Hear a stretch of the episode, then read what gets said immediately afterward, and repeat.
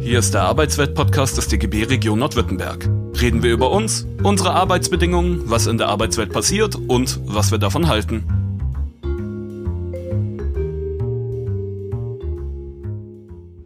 Dann wollte ich mal kurz fragen, hm, was ich denn voraussetzen kann. Also wissen Sie, was agile Methoden sind? Oder haben Sie das schon mal gehört? Ähm, wie viele von Ihnen sind denn Programmiererinnen und Programmierer oder arbeiten in der IT oder so?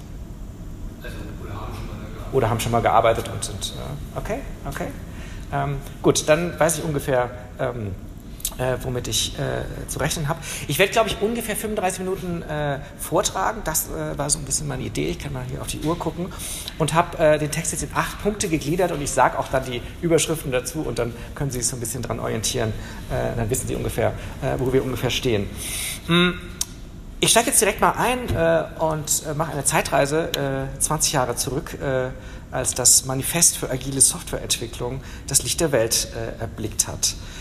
Geschrieben hatten es 17 äh, amerikanische Softwareexperten, allesamt Männer, was angesichts des marginalen Frauenanteils in der Branche heute eigentlich immer noch ähm, jetzt auch nicht weiter verwunderlich ist. Sie sagten dem alten Wasserfallmodell, mit seinen steilen Hierarchien, penibler Arbeitsteilung, klaren Zuständigkeiten und festen Rollen äh, den Kampf an. Die Autoren des Manifests wollten Schluss machen mit strenger Arbeitsteilung, klar abgegrenzten Projektphasen und einer Kultur von Befehl und Gehorsam, schrieben sie damals. In vier Leitsätzen und zwölf Prinzipien hielten sie schön knapp fest, wie von nun an gearbeitet werden sollte. Gleich zu Anfang heißt es, und ich zitiere jetzt mal, unsere höchste Priorität ist es, den Kunden durch frühe und kontinuierliche Auslieferung verwertbarer Software zufriedenzustellen. Soweit das Zitat.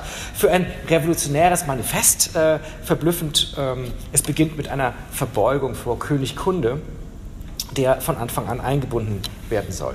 Also nicht erst am Projektende, sondern äh, soll er mit einem fertigen Ergebnis konfrontiert werden, sondern ständig mit funktionierenden Zwischenlösungen versorgt werden. Dies stellt einen deutlichen Bruch dar mit traditionellen Methoden, ähm, in deren Verlauf der Kunde nur am Anfang und am Ende äh, eine Rolle spielte. Änderungswünsche während der Laufzeit des Projekts sind von nun an nicht nur erlaubt, sondern willkommen. Ich zitiere nochmal aus dem Manifest, begrüße sich ändernde Anforderungen selbst spät in der Entwicklung. So das zweite Prinzip des äh, Manifests. Die Forderung nach äh, regelmäßiger Auslieferung funktionsfähiger Prototypen durch schrittweise nachprüfbare äh, Produktverbesserungen ähm, stellt einen weiteren radikalen Bruch mit dem klassischen Credo äh, dar, das Projekt sei eben erst am Ende fertig. Ähm, das Agile Manifest proklamiert darüber hinaus die Zusammenarbeit von unterschiedlichen Gewerken. Insbesondere Technikleute und Businessleute sollen miteinander reden überhaupt dem Team, also im agilen Kontext eine kleine Gruppe von Personen, die dem gleichen Projekt zugeordnet sind, kommt zentrale Bedeutung zu. Sein Alltag soll durch persönliche Kommunikation und tägliches physisches Zusammentreffen hm, geprägt sein. Wir können ja vielleicht später in der Diskussion auch nochmal darüber sprechen, wie sich die, äh, die Agilität entwickelt hat äh, in und durch und nach äh, Corona. Das ist auch eine interessante Entwicklung eigentlich. Alle Teammitglieder sind am Entwicklungsprozess beteiligt, alle denken und entscheiden mit.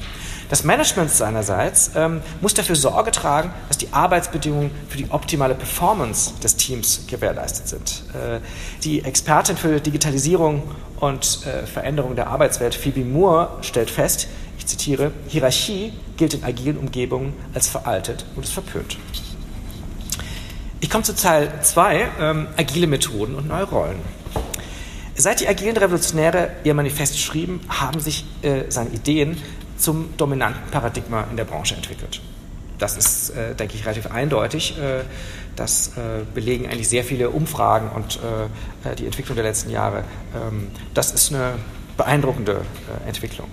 Im Nachgang äh, der Veröffentlichung dieses Manifests sind dann die eigentlichen agilen Methoden oder sogenannten Frameworks entstanden, also spezifische Ansätze und Umsetzungsanleitungen, ähm, wie zum Beispiel Scrum äh, und die finden mittlerweile breite Verwendung quer durch die Branche, äh, werden auch an Hochschulen gelehrt und ähm, von einer ganzen Armada an Agilitätsberatern und Beraterinnen auch propagiert. Einer der bekanntesten und äh, verbreitetsten ist Scrum äh, und das ist eigentlich ein Begriff aus dem Rugby, der in der Managementliteratur äh, 1986 zum ersten Mal äh, auftaucht. Äh, Takuishi und Nonaka schreiben damals, das ist das erste Auftreten dieser, dieser Metapher. Wie beim Rugby wird der Ball innerhalb der Mannschaft weitergegeben, während sie sich als Einheit auf dem Feld äh, bewegt. Mhm. Ich ähm, muss mal kurz überlegen, ach mit der Zeit, ich glaube, wir haben genug Zeit. Ähm, ich werde jetzt ein bisschen ähm, so ein paar äh, Kernbegriffe tatsächlich von, ähm, von der Agilität äh, äh, erläutern. Hm, bei der Anwendung von agilen Methoden wie Scrum sind eigentlich nicht viele Vorarbeiten nötig, um ein Projekt zu starten. Ähm, zu Beginn werden nur die grobe Richtung äh, festgelegt und die zentralen Features des Projekts erarbeitet. Letztere werden dann in Häppchen aufgeteilt, sogenannte User Stories, und das sind äh, Funktionsbeschreibungen aus Nutzersicht. Diese werden in einer nach Prioritäten geordneten Liste untergebracht, der sogenannte Backlog. Das Team schätzt den Umfang und Zeitbedarf der Aufgaben sowie Schwierigkeiten bei der Implementierung in Form von Storypoints äh, ab, einer willkürlichen Einheit für Aufwandsschätzungen. Ähm, am Beginn einer jeden Iteration, also eines solchen äh, zyklischen äh, ähm, Schrittes, äh, steht ein Planungstreffen, zu dem das gesamte Team zusammenkommt. Eine Iteration, auch Sprint äh, genannt, ist ein festgelegter Zeitraum, in dem bestimmte Arbeiten abgeschlossen und zur Überprüfung vorbereitet werden müssen. Er dauert üblicherweise zwei, drei Wochen. Während des laufenden Sprints soll sich das Team, so äh, das Ideal, das meist aus fünf bis zehn Personen besteht, zum Daily Scrum Meeting treffen, bei dem sich die Teammitglieder über ihren jeweiligen Arbeitsfortschritt, aufgetretene Probleme und Hindernisse informieren am Ende eines Sprints, und ich beschreibe jetzt ein bisschen das, ne, also das klassische äh, Scrum, äh, am Ende eines Sprints können alle Story Points, die während dieser Iteration abgeschlossen wurden, gezählt werden. Aus der Anzahl erledigter Story Points pro Zeiteinheit kann also der Leistungsdurchschnitt des gesamten Teams errechnet werden, die sogenannte Velocity. Äh, langfristiges Ziel dieses, äh, dieses äh, agilen Arbeitsprozesses ist es, dass diese Velocity predictable ist praktisch, konstant bleibt ähm, und äh, die Leistungsfähigkeit des Teams damit ähm, auch für die Zukunft äh, berechenbar ist. Gleichzeitig muss gewährleistet sein, dass das Team diesen Schnitt auch dauerhaft durchhalten kann. Ähm, das nennt sich dann nachhaltige Geschwindigkeit oder Sustainable Pace. Ähm, und äh, das sind, also wenn man so ein bisschen eintaucht in die Geschichte des, äh, des Managements oder so, durchaus Begriffe, die man bei Frederick Winslow Taylor äh, auch schon findet, ne? der äh, auch übrigens als, als Erfinder der Task äh, eigentlich äh, gelten kann. Das ist eine sehr schöne mh, historische Parallele, auf die wir vielleicht auch noch zu sprechen kommen. Zu diesen kürzeren Projektzyklen gesellen sich auch neue Rollen.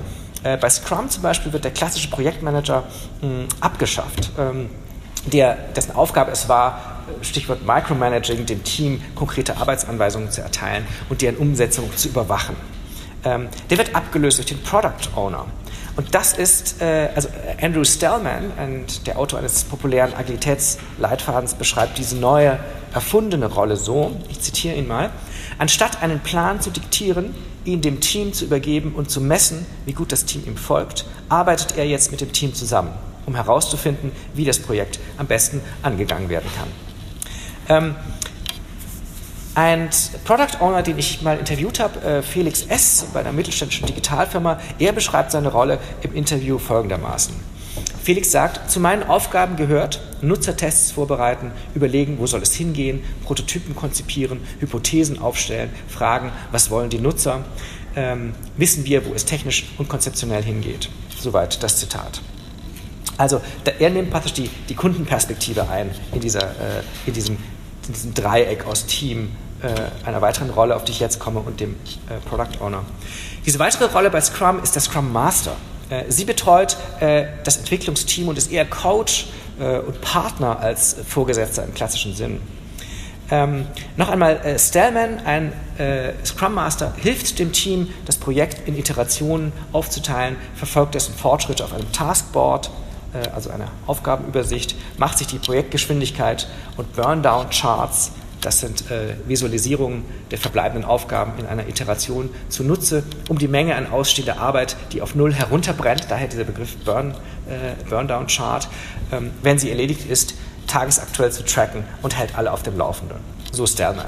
Also ähm, das hört sich alles so ein bisschen nach neue Rollen, so ein bisschen nach Kumpelnest an ne? äh, und nicht mehr nach, äh, nach eben Wasserfall und äh, äh hierarchischer Organisation. Ähm, Alina, äh, ein Scrum Master, eine Scrum Masterin bei einer Digitalagentur, äh, spricht so im Interview über ihre Rolle. Ich zitiere sie mal. Ich bin dafür da, dass das Team gut arbeiten kann. Ich beobachte das Team in seinen Verhältnissen, in seinen Kommunikationsweisen. Ich muss schauen, dass die Kultur hier in der Agentur sich entwickelt. Man hat auch ganz viel Community-Arbeit. Austausch mit anderen Scrum Mastern zu unseren Themen, Transfer schaffen, fragen, was kann man da noch verbessern. Zitat Ende. Also man sieht auch, wie, ähm, wie, wie, Kommunikation und Informationsfluss äh, da äh, äh, eigentlich das klassische Projektmanagement ähm, äh, ablöst. Ähm, die agilen Prinzipien und Werte stießen bei Entwicklern und Programmiererinnen auf breite Zustimmung. Ähm, wurden tatsächlich wirklich gefeiert, ähm, äh, wurden fast erleichtert aufgenommen, versprachen sie doch eine humanere Arbeitskultur, äh, die auf Teamarbeit, Eigenverantwortung und flache Hierarchien setzt. Ähm, das Agile Manifest war auch keine Erfindung von Akademikerinnen oder Unternehmensberatern, sondern von Leuten aus der Praxis. Ähm, es war von Sachverstand und Produzentenstolz auch geprägt, garniert mit einer gehörigen Portion Common Sense. Ähm, das vielleicht auch äh, Elemente auch des, des großen Erfolgs. Mm, das Agile Manifest beeinflusste äh, in den 20 Jahren Arbeitsweisen und das Selbstverständnis einer ganzen Branche eigentlich. Die Art und Weise, wie Software heute entwickelt wird, IT-Projekte gemanagt werden, Arbeitsabläufe organisiert werden äh, und Teams gesteuert werden, hat sich tatsächlich äh, von Grund auf mh, mm, verändert in dieser Branche. Aber seine Wirkung geht, äh, und deshalb sind wir so ein bisschen auch heute hier, äh, weit darüber hinaus. Also in, man konnte wirklich beobachten, dass in nahezu allen Branchen ab 2010, ab 2015 zum Beispiel ganz klar in der Automobilindustrie, hm, dieser agile Trend Einzug äh, gehalten hat. Also seine Prinzipien ähm, populär geworden sind. Äh, bei Startups zum Beispiel, ähm, die haben das mindestens genauso schnell embraced äh, wie die IT-Industrie. Ähm, und man sieht es auch in den Räumen, also zu den neuen Rollen gehört auch eine passende Architektur, äh, eher Werkstattcharakter, offene Räume, flexible Arbeitsplätze statt geschlossener Einzelbüros. Ähm, und alles das äh, gab es äh, bis dato nicht. Stichwort Autoindustrie, da können wir vielleicht in der, in der Diskussion so ein bisschen ähm, noch drauf kommen oder so, wie, äh, wie wir das einschätzen, wie das da vielleicht in verschiedenen Etappen auch Einzug äh, gehalten hat. Jetzt möchte ich aber zum, zu Teil 3 kommen und über den agilen Produktionsalltag. Also möchte ich wirklich so ein bisschen sprechen, gerade für diejenigen, die das, die das nicht kennen. Ähm, also ein Einblick in diese, in diese Maschinerie äh, der, der Code-Produktion. Zunächst, Programmieren ist zu einer der wichtigsten Tätigkeiten der globalen Ökonomie äh, geworden. Weltweit arbeiten 40 Millionen Menschen direkt an der Entwicklung von Software. Ähm, und der von ihnen produzierte Code wächst exponentiell. Ähm, die Softwareentwicklung hat auch die Stufe der Manufaktur, könnte man sagen, also der verrückten Tüftler, der, ähm, der Einzelgenies äh, äh, längst hinter sich gelassen. Also die Pionierarbeit, die von Programmiererinnen wie Ada Lovelace oder Grace Hopper oder Margaret Hamilton geleistet worden ist, um so eine wirklich eine Ingenieursdisziplin daraus zu machen, zum Beispiel, hm, hat dazu geführt, dass sie zu einer äh, gut durchorganisierten Schlüsselindustrie letztendlich der digitalen Welt äh, geworden ist. Und man kann sagen, dass Code wie am Fließband äh, produziert wird, also mit einem modernen Produktionssystem. Bei der Softwareproduktion sind heutzutage Dutzende, Hunderte oder gar Tausende Mitarbeiterinnen und Mitarbeiter mit jeweils unterschiedlichen Spezialisierungen an einem Projekt äh, beteiligt. Ähm, Tobias Kempf äh, schreibt, äh, die Entwickler arbeiten so nicht mehr in individualisierten Silos getrennt voneinander, sondern werden Teil eines vernetzten kollektiven Arbeitsprozesses. Das schreibt der Soziologe aus München über den Arbeitsalltag in den Codefabriken unserer Tage. Auch die Organisation des Arbeitsablaufs ist im Stadium der Manufaktur, besser vielleicht der Kognifaktur, äh, äh, es handelt sich um Kopfarbeit, nicht um Handarbeit, ähm, entwachsen. Zentral für den agilen Workflow heute, und da ist auch ein starker Kontrast zum Manifest, sind Softwareprodukte. Äh, insbesondere für das Aufgabentracking, zum Beispiel Jira von der australischen Firma Atlassian oder Pivotal Tracker vom kalifornischen Unternehmen Pivotal. Ähm, diese, in diesen Schaltzentralen des agilen Arbeitseinflusses wird der Backlog, also dieses, ne, diese Aufgabenliste, digital gepflegt, User Stories werden erstellt und in einzelnen Teilaufgaben gestückelt. Ihr Status äh, wird im Produktionsablauf dargestellt. Aufgaben werden priorisiert und äh, verteilt. Sprints werden geplant, Fehler dokumentiert, zur Bearbeitung freigegeben. Also sämtliche kleinen Arbeitsschritte, äh, die sind so kleine Steps ähm, runtergebrochen werden, sind in diesen in, mit, werden mit diesen Tools organisiert, in diesen Tools dargestellt, in Echtzeit und sind sozusagen für alle Beteiligten auch äh, transparent. Also wer hat wann welche einzelne Zeile Code geschrieben, diese verändert, welche Aufgaben gestartet, erledigt, zurückgewiesen. Hm, äh, das ist alles, wird alles protokolliert und ähm, organisiert. Also ganz entgegen diesem Idyll aus den Kindertagen, in den kleinen Teams sich irgendwo am Whiteboard treffen und mit Klebezetteln ähm, ihren Sprint planen, äh, heißt Agilität in der Praxis heute äh, so etwas suffisant der Agilitätsberater Adam Juret. Ähm, ich zitiere ihn: erstens Jira installieren, zweitens eine Million User Stories schreiben. Zitat Ende.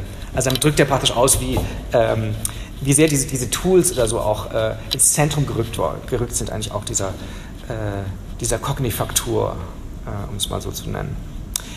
Ich komme zum Teil 4 ähm, und jetzt wird so ein bisschen, ähm, äh, jetzt kommen wir praktisch fast so ein bisschen zur ersten, zur ersten These. Ähm, und äh, dann komme ich jetzt an Karl Marx nicht vorbei. Also Karl Marx unterschied, äh, oder zunächst, also dieses, dieser Absatz ist überschrieben, die große Kognitivindustrie General Intellects bei der Arbeit. Was ich damit meine, erkläre ich gleich.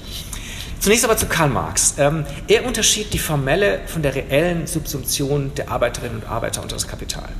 Was meint er damit?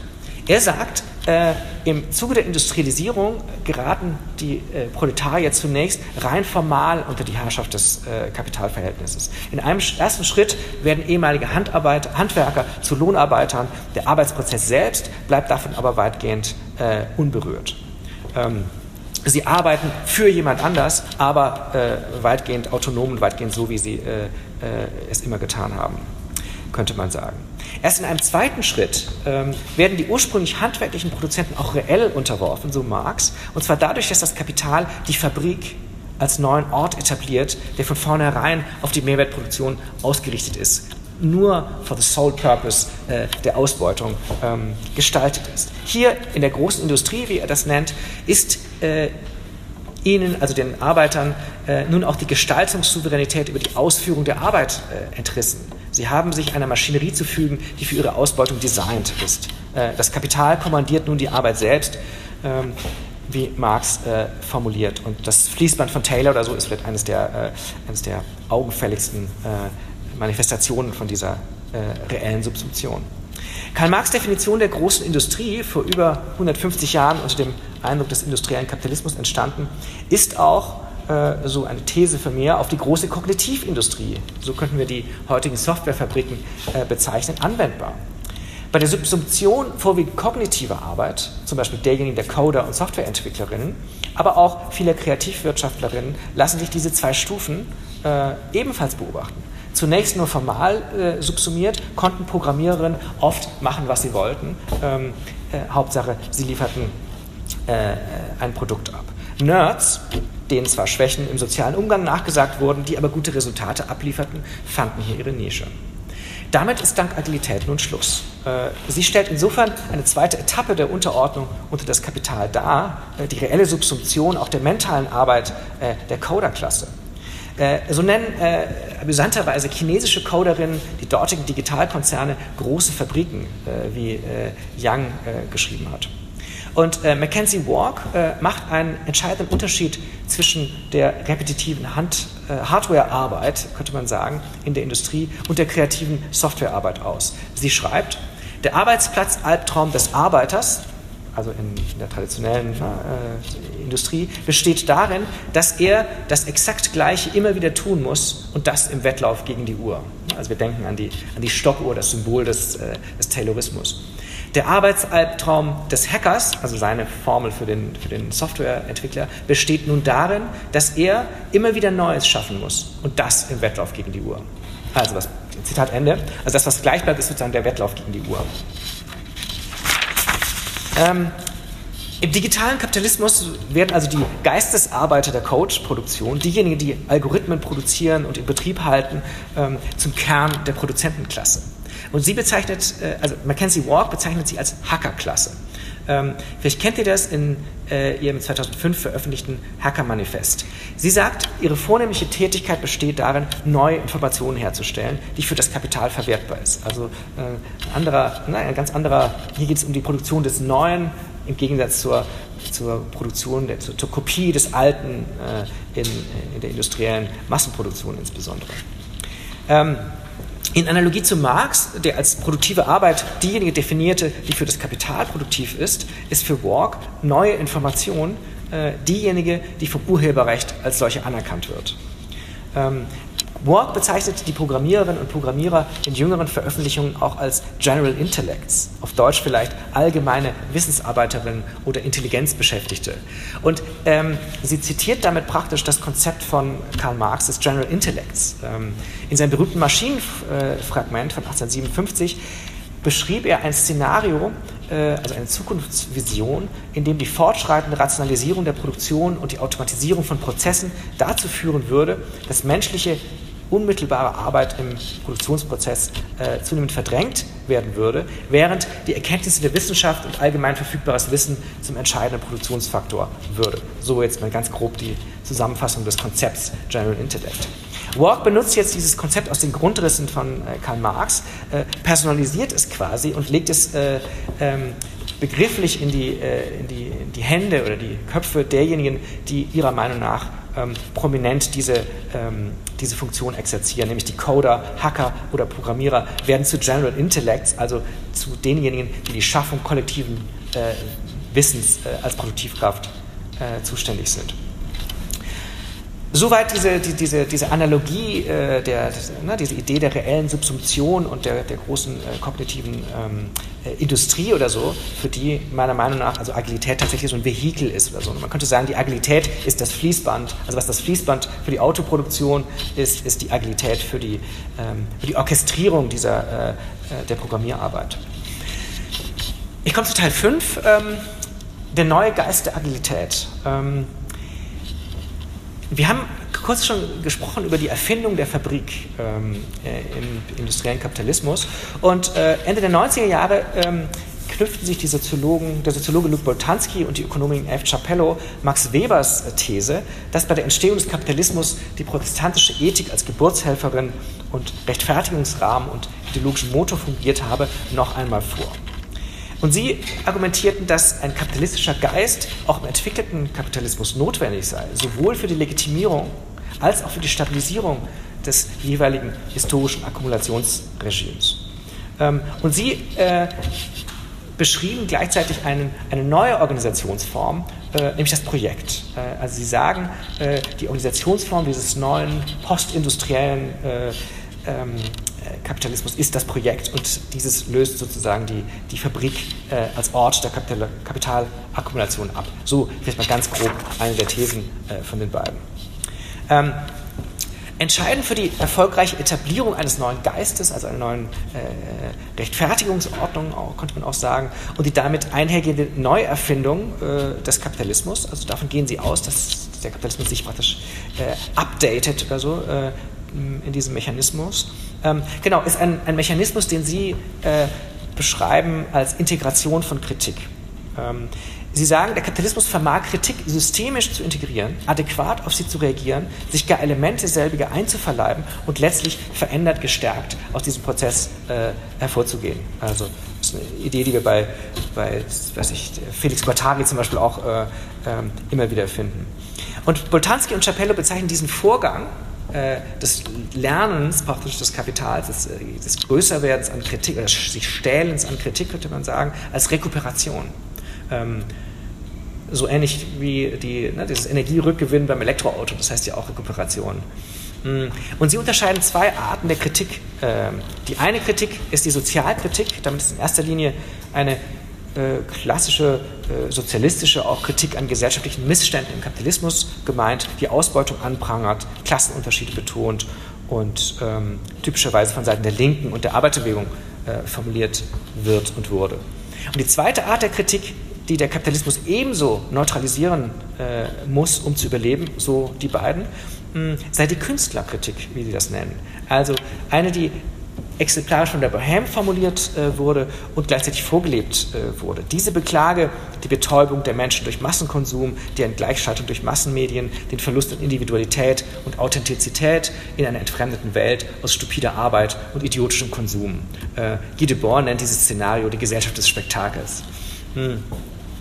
Und äh, ein, also jüngeren Datums ist eine, so ein bisschen ein Fazit von äh, den Soziologen Nachtwey und Seidel, die sagen, ähm, in der Krise des fordistischen und des Übergangs zu einem postfordistischen Akkumulationsregime ähm, ist es dem Kapitalismus gelungen, sich durch Inkorporierung von Motiven der Künstlerkritik von den Fesseln der Sozialkritik zu befreien und zugleich seine motivationalen und legitimatorischen Grundlagen zu erneuern. Also auch eine etwas andere Formulierung, letztendlich für diese gleiche Idee, ähm, dass, äh, dass, äh, dass das Kapital praktisch diese, diese zwei Kritikformen hm, äh, assimiliert oder so, könnte man auch sagen.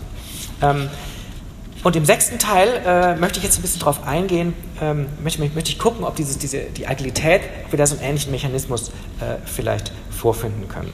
Mackenzie Walk, äh, die wir schon kennengelernt haben, behauptet in ihrem nur wenige Jahre nach dem agilen Manifest veröffentlichten Hacker-Manifest, nicht mehr Arbeiter und Kapitalisten stünden sich gegenüber in dieser äh, äh, kognitiven, äh, immer kognitiver werdenden Arbeitswelt, sondern Hacker und Vektoralisten, so ihre Formulierung. Ähm, als Hackerklasse bezeichnet Walk diejenigen, äh, ich zitiere sie, deren Arbeit eher kognitiv als manuell ist, wie das bei einem Großteil der Arbeit in der überentwickelten Welt der Fall ist und deren Arbeit Bestandteil der verallgemeinerten Kommodifizierung von Geistestätigkeiten, Cognition im Original, geworden ist. Ähm, also sie versucht hier praktisch äh, in, der, in der kognitiven Arbeitswelt, äh, ne, also Arbeit und Kapital, äh, Arbeiterklasse und Kapitalistenklasse neu zu, äh, zu definieren so ein bisschen. Und Wag äh, attestiert dieser, äh, dieser Hackerklasse, dass sie ihre Leidenschaften verwirklichen wollen, betont eine enge Affinität zur Geschenkökonomie, äh, da die Hacker bereit seien, für ihr Ziel die Befreiung des Codes von seinen privatwirtschaftlichen Fesseln zu verausgaben. Das ist eine sehr interessante, ähm, äh, finde ich eine sehr interessante, ähm, so ein Reenactment eigentlich von einer, äh, ähm, äh, von einem äh, Lob der Arbeiterklasse im äh, im kognitiven Zeitalter sozusagen. Bei, ihm, bei ihr ähm, wird die Hackerklasse also zu einer Art revolutionären Subjekt äh, und die Praxis des Hackens als antivektoralistische revolutionäre Praxis äh, gefeiert. Ähm, das Hacker-Manifest kann also als eine Art revolutionäre Kritik am Informationskapitalismus auch äh, gelesen werden. Es richtet sich insbesondere gegen proprietäre Software und deren Lizenzierung und Nutzungseinschränkungen, die die Hackerethik verletze. Ähm, Lizzie O'Shea schreibt äh, in Gestalt, ich zitiere sie, in Gestalt der proprietären Softwareindustrie fand die Hackerethik ihren Widersacher. Zitat Ende. Also Microsoft und sein Gründer Bill Gates so waren ja lange Zeit wirklich der, ähm, sie wird gerade so ein bisschen abgelöst von, ist abgelöst worden von Mark Zuckerberg vielleicht oder jetzt gerade von Elon Musk oder so. Ne? Es gibt ja immer so einen, vielleicht einen Mega-Buhmann äh, äh, auf der Seite des, des Kapitals. Zurück zum agilen Manifest. Hm, auch das lässt kein gutes Haar an starren bürokratischen Arbeitsmodellen, ist aber keineswegs so radikal wie äh, das Hacker-Manifest, sondern stellt eher vielleicht so eine Art reformistische oder sozialdemokratische Variante äh, einer Kritik ähm, am, äh, am bürokratischen Wasserfallmodell dar. Gleichwohl können beide Manifeste als Kritiken am Kapitalismus gelesen werden, die, wie auch die von Boltanski und Chapello ausgemachte Sozialkritik und die Künstlerkritik, diesen zur Reaktion zwingen. Und wie auch bei den genannten Beispielen ähm, werden diese Kritiken letztendlich anerkannt durch das Kapital, eingemeindet und äh, neutralisiert. Und wir haben das gesehen, äh, wie die agilen Methoden, äh, ne, also diese, diese, Kritik, dieses revolutionäre Manifest ähm, Einzug gefunden hat in, äh, und, und, zum Mainstream geworden ist. Ähm, genauso wie äh, äh, die einstige Kampfformel des Open Source und der freien Software oder so, dieser Fehdehandschuh, der den, äh, der den proprietären Softwareunternehmen entgegengeschleudert wurde, heute ja, ähm, ich denke, das ist allgemein bekannt, ähm, ganz zentraler Bestandteil äh, der Daily Operations des digitalen Kapitalismus ist, insbesondere der Digitalkonzerne. Ähm, ich komme zum vorletzten Punkt. Ich glaube, ich überziehe vielleicht so ein bisschen, aber ähm, äh, ich sehe, Sie sind noch einigermaßen frisch und, und, schreiben vielleicht sogar mit. Ich freue mich wirklich schon auf die Fragen. Teil 7 habe ich überschrieben mit das Agilitätsdispositiv. Denn diese, diese Durchsetzungsgeschichte des agilen Manifests ähm, äh, von diesem revolutionären Aufbegehren aus dem Herzen der Produzentenklasse bis hin zum Mainstream-Wert, allgemein gültigen und alle Schichten und Lebenslagen adressierenden Anforderungen an das Ich oder so, legt es doch irgendwie nahe, hier von einem Agilitätsdispositiv zu sprechen. Und äh, das teste ich jetzt mal so ein bisschen hier mit Ihnen. Ähm, der Begriff des Dispositivs äh, geht auf Michel Foucault zurück und ähm, er hat den praktisch entwickelt, um gegenüber Ideen von Herrschaft, die durch Gewalt ausgeübt wird und von ökonomischen und Klasseninteressen geleitet ist, ähm, hat er so ein Bild einer etwas komplizierteren äh, Macht äh, entworfen, die als Netz äh, auftritt, äh, ein Netz, das ähm, gefangen hält, aber gleichzeitig auch auffängt, also so dieses, dieses Bild, diese doppelte äh, Funktion. Und ähm, um so ein Beispiel, ein etwas jüngeres Beispiel äh, zu geben der Anwendung dieses Dispositivsbegriffs, ähm, äh, da werden wir fündig bei Andreas Reckwitz. Ähm, der hat nämlich ein Beispiel der Kreativität gezeigt, äh, wie ein solches Dispositiv sich entwickeln kann. Denn Kreativität äh, wurde lange Zeit als befreiende Geste gegen ein repressives bürgerliches äh, Lebensmodell in künstlerischen Nischen kultiviert. Also Kreativität war so eine Art Kampfbegriff, äh, äh, die markierte eine widerständige Haltung ähm, äh, gegen Zumutungen und Normen rund um Bildung, Erwerbsarbeit ähm, äh, und Familie und Funktionieren, äh, ne, also Rädchen im System zu sein, etc.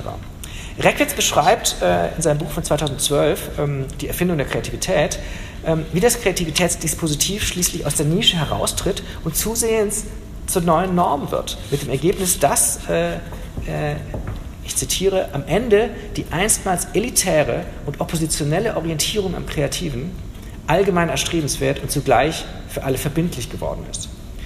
Ähm, und dahin kommt genau diese, diese, diese Doppelung äh, äh, zum Ausdruck oder so, dass das, ne, das ist so ein, so ein befreiendes, äh, distinktives Element, was dann aber irgendwann allgemein wird und gleichzeitig als, äh, als, als Forderung, als Zwang oder so ähm, zurückgespielt wird. Sei fleißig und gehorsam. Dieser Imperativ klingt heute seltsam veraltet. Sei kreativ und agil ist jedoch ein Slogan, der schon eher wirkmächtig ist.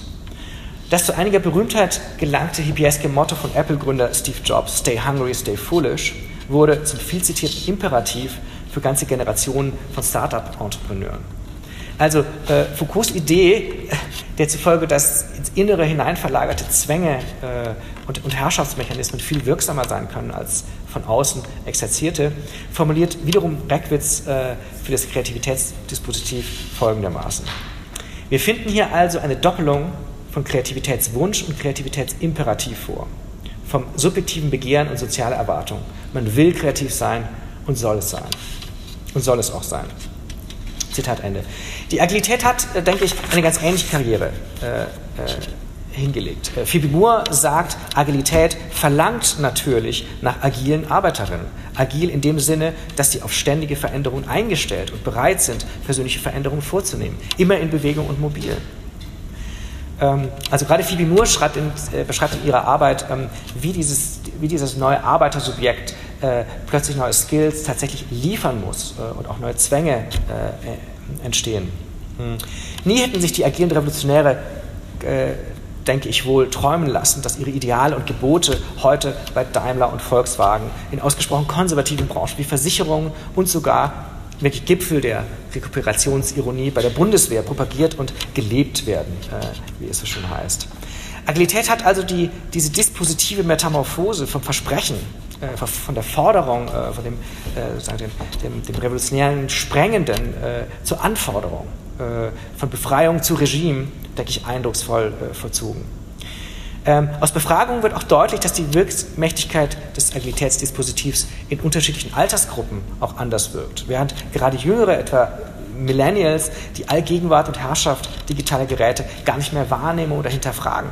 Also so ein Einsatz wie Jira zum Beispiel oder auch Beschäftigte, junge Beschäftigte bei Amazon, die äh, einem feinmaschigen Tracking äh, unterworfen sind. Also die äh, nehmen das so ein bisschen als zweite Natur äh, fast schon wahr, eher als Ältere, ähm, die ähm, eine andere Sozialisation äh, erfahren haben. Ähm, und äh, da eher noch äh, Widerstände ähm, äh, entwickeln, auch gegen eine, also wo diese Agilitätssozialisation fehlt ähm, und dann sich einem Druck ausgesetzt sehen, nicht anpassungsfähig zu sein, ewig gestriger zu sein und, äh, ähm, und ähnliche Zuschreibungen mehr. Ich komme zum Schluss ähm, äh, mit dem Titel Selbstermächtigung und digitaler Terrorismus. Ähm, Fragezeichen. Äh, ich fasse so ein bisschen zusammen das alte Wasserfallmodell aufeinander ab, äh, aufbauender Projektphasen mit festen Regeln, Rollen und Abläufen gehört der Vergangenheit an. Äh, was als erfrischendes Manifest einer Branche daherkam, die fordistische Methoden überwinden und selbstständiger und dynamischer arbeiten wollte, ist tatsächlich zur neuen Blaupause eines äh, äh, Geistes des Kapitalismus äh, geworden.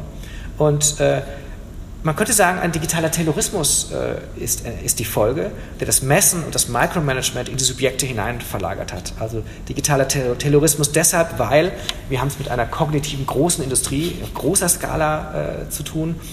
Scrum of Scrums, Agile at Scale sind so äh, ähm, Schlagworte, die das beschreiben. Das ganze Unternehmen tatsächlich in diesem, in diesem Rhythmus äh, äh, getaktet äh, werden und nicht mehr nur kleine äh, Arbeitsgruppen. Mhm. Im Terrorismus steckt auch diese Zerhackstückelung in ganz kleine Aufgabenhappen oder so. Das, äh, da ist Taylor tatsächlich die, die Vorlage. Und dieses, ähm, dieses Monitoring, also dieses, dieses Logging, äh, ne, äh, Ursula Hus äh, spricht von Triple Locked Labor, also die äh, dreifach gelockte äh, Arbeit. Also erstens, es gibt ein, ein Log-File, also eine, eine Dokumentation. Ähm, zweitens, alle sind eingeloggt, ne, also immer an eine Maschine ähm, äh, ähm, angeschlossen. und drittens, tatsächlich auch einen Takt, nämlich der Velocity und der, der Durchschnittsgeschwindigkeit unterworfen. Und ja, diese agile Revolution, und wir sprechen hier tatsächlich äh, von 20 Jahren, was äh, äh, eine sehr kurze Zeit ist, ähm, denke ich, die beschränkt sich nicht nur auf die Arbeits- und Projektwelt. ich denke, wir haben auch im alltagskulturellen ähm, sehen wir praktisch dieses Überschwappen dieser Konzepte. Auch das Leben wird zum Projekt, das agil zu managen in unserer eigenen Verantwortung liegt. Ähm, man könnte sagen, dass wir als, als Product Owner unserer selbst äh, angehalten sind, uns zu messen und zu optimieren, Rechenschaft abzulegen über unsere Performance im Sprint des Lebens. Also wie viele Schritte bist du heute gegangen? zum Beispiel, war ich heute auch achtsam genug und kommunikativ genug?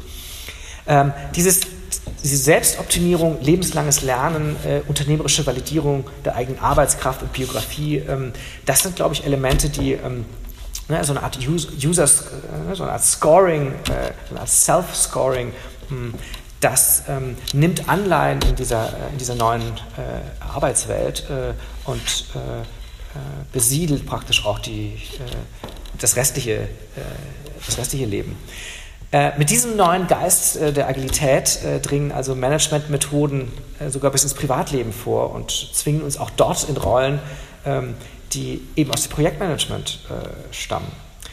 Und neben den agilen Methoden gibt es ja noch eine ganze Armada, eine ganze Palette an, an ähnlichen Konzepten, die so ähnlich wirksam sind, auch als Dispositive oder auch als, als Künstlerkritiken ähm, dechiffrierbar wären, wie Design Thinking, Ambidexterity, Holacracy, die notorische Achtsamkeit. Ähm, allesamt einerseits so ein bisschen küchenpsychologische Gemeinplätze, andererseits Export tatsächlich aktueller Management-Trends in äh, ins Alltagsleben tatsächlich.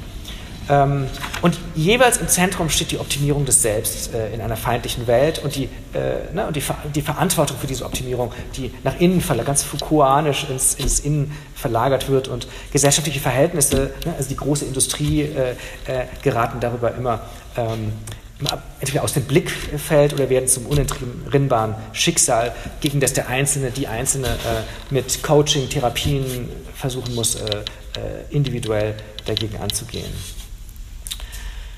Ähm, ja, ähm, die Fabriksirenen und das Fließband äh, haben wir hinter uns gelassen. Äh, und äh, sieht so aus, dass wir aber so ein bisschen vom Regen in die Traufe gekommen sind und wir heute ein, äh, ein viel sophisticateres Fließband äh, mit der Agilität äh, bekommen haben und nicht nur eben in der Arbeitswelt, ne? also die, die Fabriksirene ist ja nicht mehr zu, zu hören, die ganz klar zwischen Arbeitstakt und, und, und Freizeit ähm, ne, zwischen Dienst ist Dienst und Schnaps ist Schnaps äh, trennt. Äh, ich denke, wir kennen das alle, ähm, dass es dieses, dieses Kontinuum gibt, das, äh, das ähm, ne, also bin ich noch am Arbeiten, bin ich noch am Netzwerken oder ist das schon, ist das schon Relationship? Ähm, ich denke, wir alle kennen ein Stück weit äh, diese, diese Zumutungen auch. Ne? Ähm, also diese, diese, auch jenseits des Arbeits- und Projektlebens heißt die Parole, sei agil, äh, beweglich, flexibel.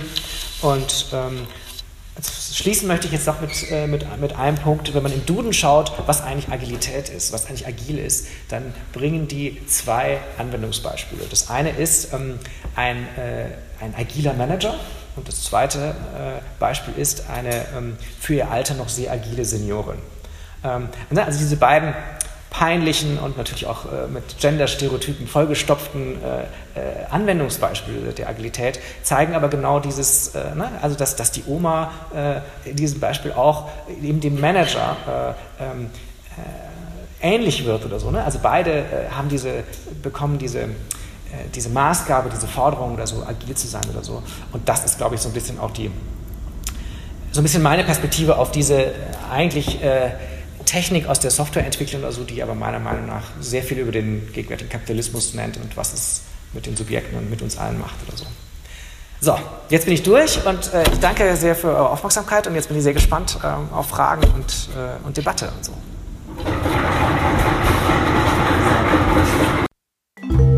Das war der Arbeitswelt-Podcast des DGB Region Nordwürttemberg. Mehr Infos, Videos und alle Folgen findet ihr auf unserem YouTube-Kanal. Folgt uns auch auf Instagram, Twitter und Facebook.